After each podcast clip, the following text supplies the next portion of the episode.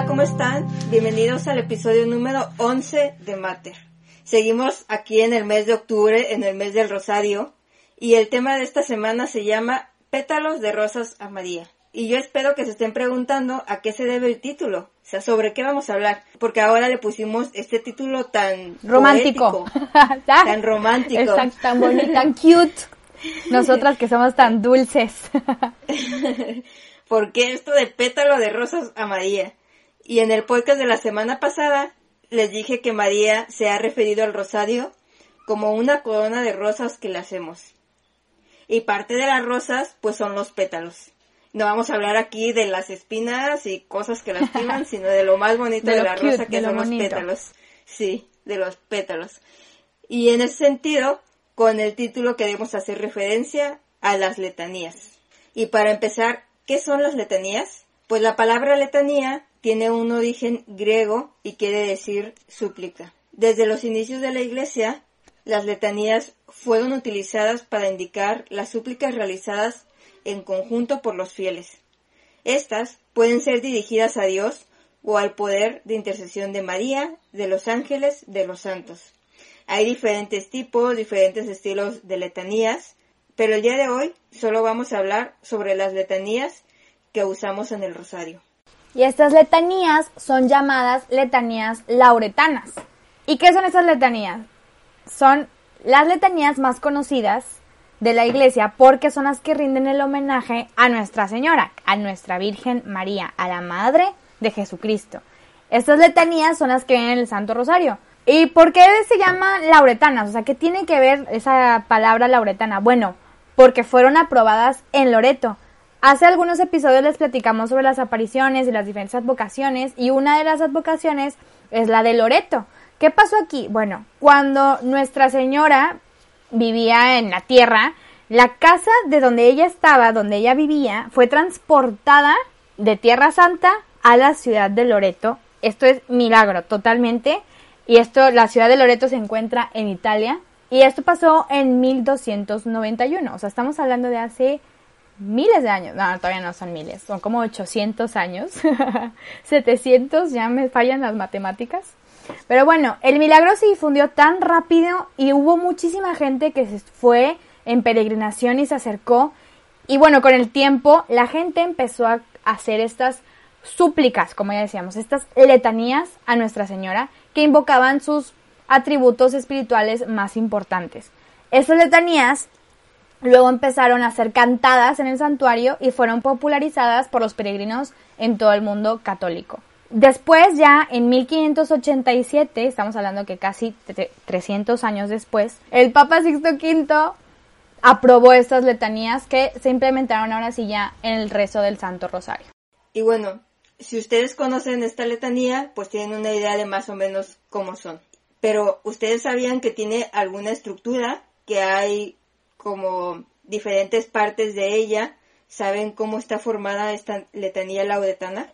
Para los que ya han rezado el rosario y las conocen, saben que las invocaciones iniciales no se dirigen a Nuestra Señora. Y de hecho las letanías empiezan desde ahí, por si no sabían. Si ustedes pensaban que empezaba desde María, pues empiezan un poco antes, donde se invoca a nuestro Señor Jesucristo y a la Santísima Trinidad con estas invocaciones de Señor, ten piedad de nosotros, Jesucristo, óyenos, y estas que ya conocemos. ¿Por qué?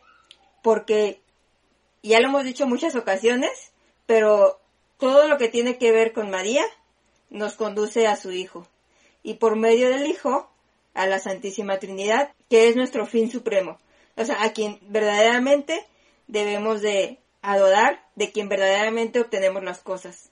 Y la Santísima Virgen María, ya sabemos, es el mejor camino para llegar a Dios. Entonces, todo lo que veamos a través de ella, pues nos dirige a Dios y al empezar las letanías dirigiéndonos a nuestro Señor, a la Trinidad, estamos dejando en claro eso mismo que ella nos afirma, que antes que todo está Dios. Y estas primeras invocaciones a la Trinidad y a Cristo Redentor son para dar a entender que de Él nos llega todo bien y que Cristo es la fuente de toda gracia. Después de introducirnos a la letanía con Dios, pues nos siguen tres invocaciones en las cuales pronunciamos el nombre de la Virgen Santa María y recordamos dos de sus principales privilegios, ser Madre de Dios y Virgen de las Vírgenes.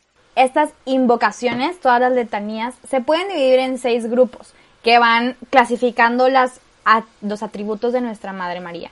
La primera son las que abarcan todas las grandezas de María, por ejemplo, Santa María, Santa Madre de Dios, Santa Virgen de las Vírgenes. Entonces, aquí podemos ver esa grandeza de María reflejada en estas letanías. La segunda clasificación son los atributos que ella tiene como madre. Por ejemplo, Madre de Jesucristo no puede faltar. Madre purísima, Madre castísima, Madre intacta. Estos atributos que se le dan por ser simplemente Madre de Dios. La tercera es un saludo a la Virgen María. Por ejemplo, Virgen prudentísima, Virgen venerable, Virgen digna de alabanza. Estas que van atribuyendo el saludo a María Virgen.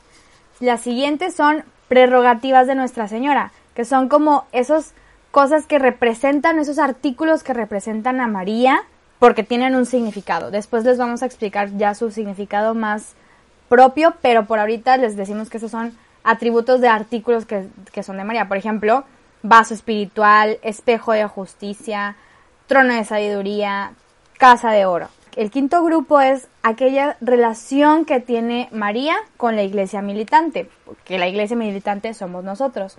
Por ejemplo, salud de los enfermos, refugio de los pecadores, consoladora de los afligidos. Y ya por último, tenemos todas aquellas que celebran la gloria en la iglesia triunfante, o sea, ya la gloria de María Santísima, que van, que son básicamente todas las que dicen reina reina de los ángeles, reina de las vírgenes, reina de los santos y ya por último, reina de la paz. Entonces, estos seis grupos son los que se dividen todas las invocaciones de Nuestra Señora y tienen un sentido bastante profundo. Van desde sus grandezas, sus atributos, saludarla, sus representaciones, su relación con nosotros y su relación con el mundo triunfante. Y bueno, un dato que a lo mejor no saben es que cuando rezamos el rosario, puede estar completo sin las letanías. Con esto quiero decir que no es obligatorio incluir las letanías en nuestro rosario para decir que lo hemos rezado completo. Si alguna vez estás rezando el rosario, pero se te fue el tiempo y necesitas hacer otra cosa o tienes que ir a otro lado, eh, hay, alguna urgencia, pues no pasa nada si no rezas las letanías. O sea, no, no, no, está incompleto. rosario, ajá, no está incompleto el rosario. Siempre y cuando pues hayas hecho la oración inicial y lo termines con una y lo hayas hecho bien también pensándolo. Sí. Sin embargo debemos de tener en cuenta que aunque las letanías no son obligatorias pues sí tienen su importancia no sí son importantes. O sea no están ahí puestas solo porque sí porque después de que los fieles estuvieron insistiendo, el Papa lo aprobó, porque se hizo popular, dijeron, pues sí hay que incluirlas en el rosario porque lo sentimos que le, que le hace falta algo. Ya lo decía ahorita que lo comparamos con pétalos. Si a las rosas les quitamos algunos pétalos, pues no quedan tan bonitas como si los tuvieran todos. Sin embargo, no dejan de ser rosas. Y así como pues estas rosas se ven más bonitas con los pétalos completos, pues así nuestro rosario, pues qué mejor que regalarle a María una corona de rosas eh, más bonitas, ¿no? Más floreadas, con más pétalos. Y la importancia que tienen las letanías es que al hacerlas se hace un reconocimiento del papel tan importante que tiene la Virgen en la vida de cada ser humano. Pues al decirlas, la nombramos de muchas formas dignas, tales como Madre Admirable, Rosa Mística, Madre de Buen Consejo, Madre del Creador, Madre del Salvador, Virgen Poderosa, causa de nuestra alegría, trono de la sabiduría, salud de los enfermos, consoladora de los afligidos, reina de la paz, entre muchos otros más. Al hacerlo, también reconocemos cada una de las facetas de la Virgen, y esto nos hace también aceptar que tiene el poder para transformar cada una de esas cualidades en cada uno de quienes la aceptan en su corazón y acuden a ella para elevar sus ruegos. De manera que cuando la reconocemos como auxilio de los cristianos, quiere decir que nosotros tenemos la convicción de que ella nos proporcionará el alivio que deseamos. Y así, si nos ponemos nosotros a ver cada una de las letanías, podemos encontrar que realmente tienen un sentido y que realmente de alguna manera cada una nos ayuda a nuestra vida, que cada una puede ser aplicada a nosotros. Por ejemplo, el Papa Francisco que acaba de agregar tres nuevas letanías, pues una de ellas es Consuelo de los Migrantes.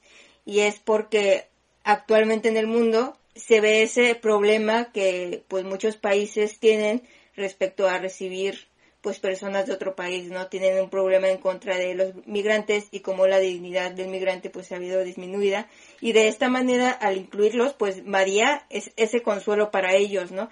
Y cuando nosotros lo reconocemos significa que también nosotros debemos de adoptar eso que es María, ¿no? Consuelo de los migrantes. Y bueno, eh, fuera de este dato y este ejemplo, pues el momento para rezar las letanías en el rosario es al final de los cinco misterios. Sin embargo, si nosotros lo deseamos y o simplemente queremos hacer un homenaje a la Virgen por alguna intercesión o algún milagro que nos haya concedido nuestra vida, o si estamos atravesando una dificultad, también lo podemos hacer. O sea, no necesariamente las tenemos que hacer después de rezar el rosario.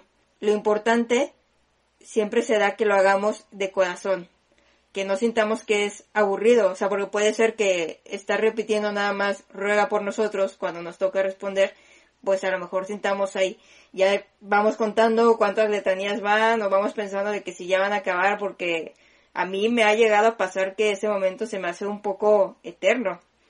Pero cuando conocemos de dónde viene, pues nuestra perspectiva puede cambiar y podemos ver las letanías de otra manera y darnos cuenta de que, o sea, no tiene ningún motivo por el que debamos de sentirnos aburridos si lo hacemos de corazón. Exacto, y como muchas veces incluso podemos nosotros tomar una letanía y decirla a modo de oración, aunque sea solo una. Por ejemplo, Carmi, ¿cuál es tu favorita? ¿Cuál es tu letanía favorita? Mi letanía favorita podría decir que son dos. bueno, hay dos que me, que me gustan. Una es Estrella de la Mañana. Tengo un gusto culposo por el universo y por sus estrellas y ver a María como esa guía como son las estrellas para los marineros. También a partir de que leía San Bernardo de, de Claraval, pues me gusta mucho esa de Estrella de la Mañana y la otra es Reina de todos los santos y pues tiene que ver con esto de que María nos ayuda a llegar a la santidad. ¿Y la tuya cuál es? La mía es Puerta del Cielo, por lo mismo, porque me recuerda como todo lo que va a María llega a Cristo directamente, ella es como esa esa puertecita, ¿no? Que tú tienes que atravesar para poder llegar con Jesucristo igual, o sea, que va súper relacionado con esta parte de la santidad y que, bueno, a mí me llena, me llena mucho. Y la otra, pues es también madre del creador, porque veo su grandeza reflejada en eso. Entonces, qué, qué impresión. Entonces, imagínense, tú antes de dormir o incluso en la mañana cuando te levantas, saludas a María con tu letanía favorita, pues qué mejor que, que a María le va a encantar ese petalito que le estás dejando. Entonces, y también ver la poderosa respuesta que es ruega por nosotros. O sea, realmente cuando tú estás rezando el rosario dices ruega por nosotros. O sea, vean qué poderoso. O sea, es le estás suplicando a María, literal, lo, que es una letanía, le estás suplicando que pida por ti, que interceda por ti, pero también por todos aquellos que estamos en el mundo. O sea, no nada más por ti, o sea, esto va muchísimo más allá, va a todos nosotros. O sea, no, cuando tú rezas el rosario solo, estoy segura que no vas a decir, ruega por mí, ruega por mí, ruega por mí. No, estás, ruega por nosotros, porque sabes que es por todos y todo esto va a involucrar a muchas más personas, a todos aquellos que por los que pensaste, que dejaste en oración eh, para interceder durante el rosario, por todos aquellos que se van a beneficiar con, este, con esta oración. Entonces, qué importante es que nosotros día con día reconozcamos que estos pétalos que le dejamos a María, sin ser obligatorios al rezar el rosario, y que tampoco es que el rosario sea obligado por la Iglesia Católica, no, o sea, tú lo puedes rezar cuando tú quieras, simplemente que las letanías complementan este rosario. Entonces, como dice Carmi, qué mejor que regalarle a María una corona mucho más completa, mucho más bella, con más, como más frondosa, así. Entonces, recuerda siempre que vayas a rezar las letanías cuando inicies, y recuerda que inician desde Señor ten piedad, o sea, desde ahí que estás suplicando a Jesucristo, y después a, a Dios Padre, Dios Espíritu Santo, a María, cómo la Santísima Trinidad nos ayuda a todos a estar mucho más cerca de María. Y María nos ayuda a estar más cerca de la Santísima Trinidad. Entonces, recuerda siempre rezar con más amor y de verdad decir con intención, o sea, de verdad, al momento de estar rezando las oraciones, si a ti te toca hacer la, el responsorio, o sea, realmente meditar, o sea, realmente contestar, ruega por nosotros con ese amor que tú le estás pidiendo a María que realmente interceda por ti. Entonces, bueno, chicos, llegamos ya al final de nuestro podcast, de nuestro episodio 11. Muchas gracias por escucharnos. Ahí, porfa, coméntenos cuál es su letanía favorita. Sabemos que hay, pues son casi 50, bueno, ya 53 con las tres agregadas. Pero hay bastante y de dónde sacar hay muchísimas. Entonces, pónganos ahí en los comentarios cuál es su letanía favorita, qué es lo que no sabían sobre las letanías que hasta hoy están como aprendiendo y también ¿Qué consideran que sí, que sí son pétalos o no son pétalos? A lo mejor son hojitas, no sé, a lo mejor a alguien se le ocurre que no, no son los pétalos, son las hojas o no sé, o son otro tipo de rositas, pues ya ven que hay más chiquitas, rosas más chiquitas, hay rosas más gigantes. Entonces, ¿qué es lo que les llamó más la atención de este capítulo? Les recordamos también que estamos en nuestras redes sociales como arroba mater.oficial ahí para que nos sigan y le den like a las cosas que estamos publicando y sobre todo las compartan, porque queremos nosotras, no queremos que llegue a muchos likes, que queremos que llegue a muchas personas para que mucha más gente crezca en el amor a María y crezca en el conocimiento de la verdad que es Jesucristo, ¿ok? Porque recuerden, Él es el camino, la verdad y la vida. Muchas gracias a todos por estar aquí con nosotros. Nos vemos el siguiente episodio. Que tengan un lindo día. Bye bye. Gracias por escucharnos. Hasta luego.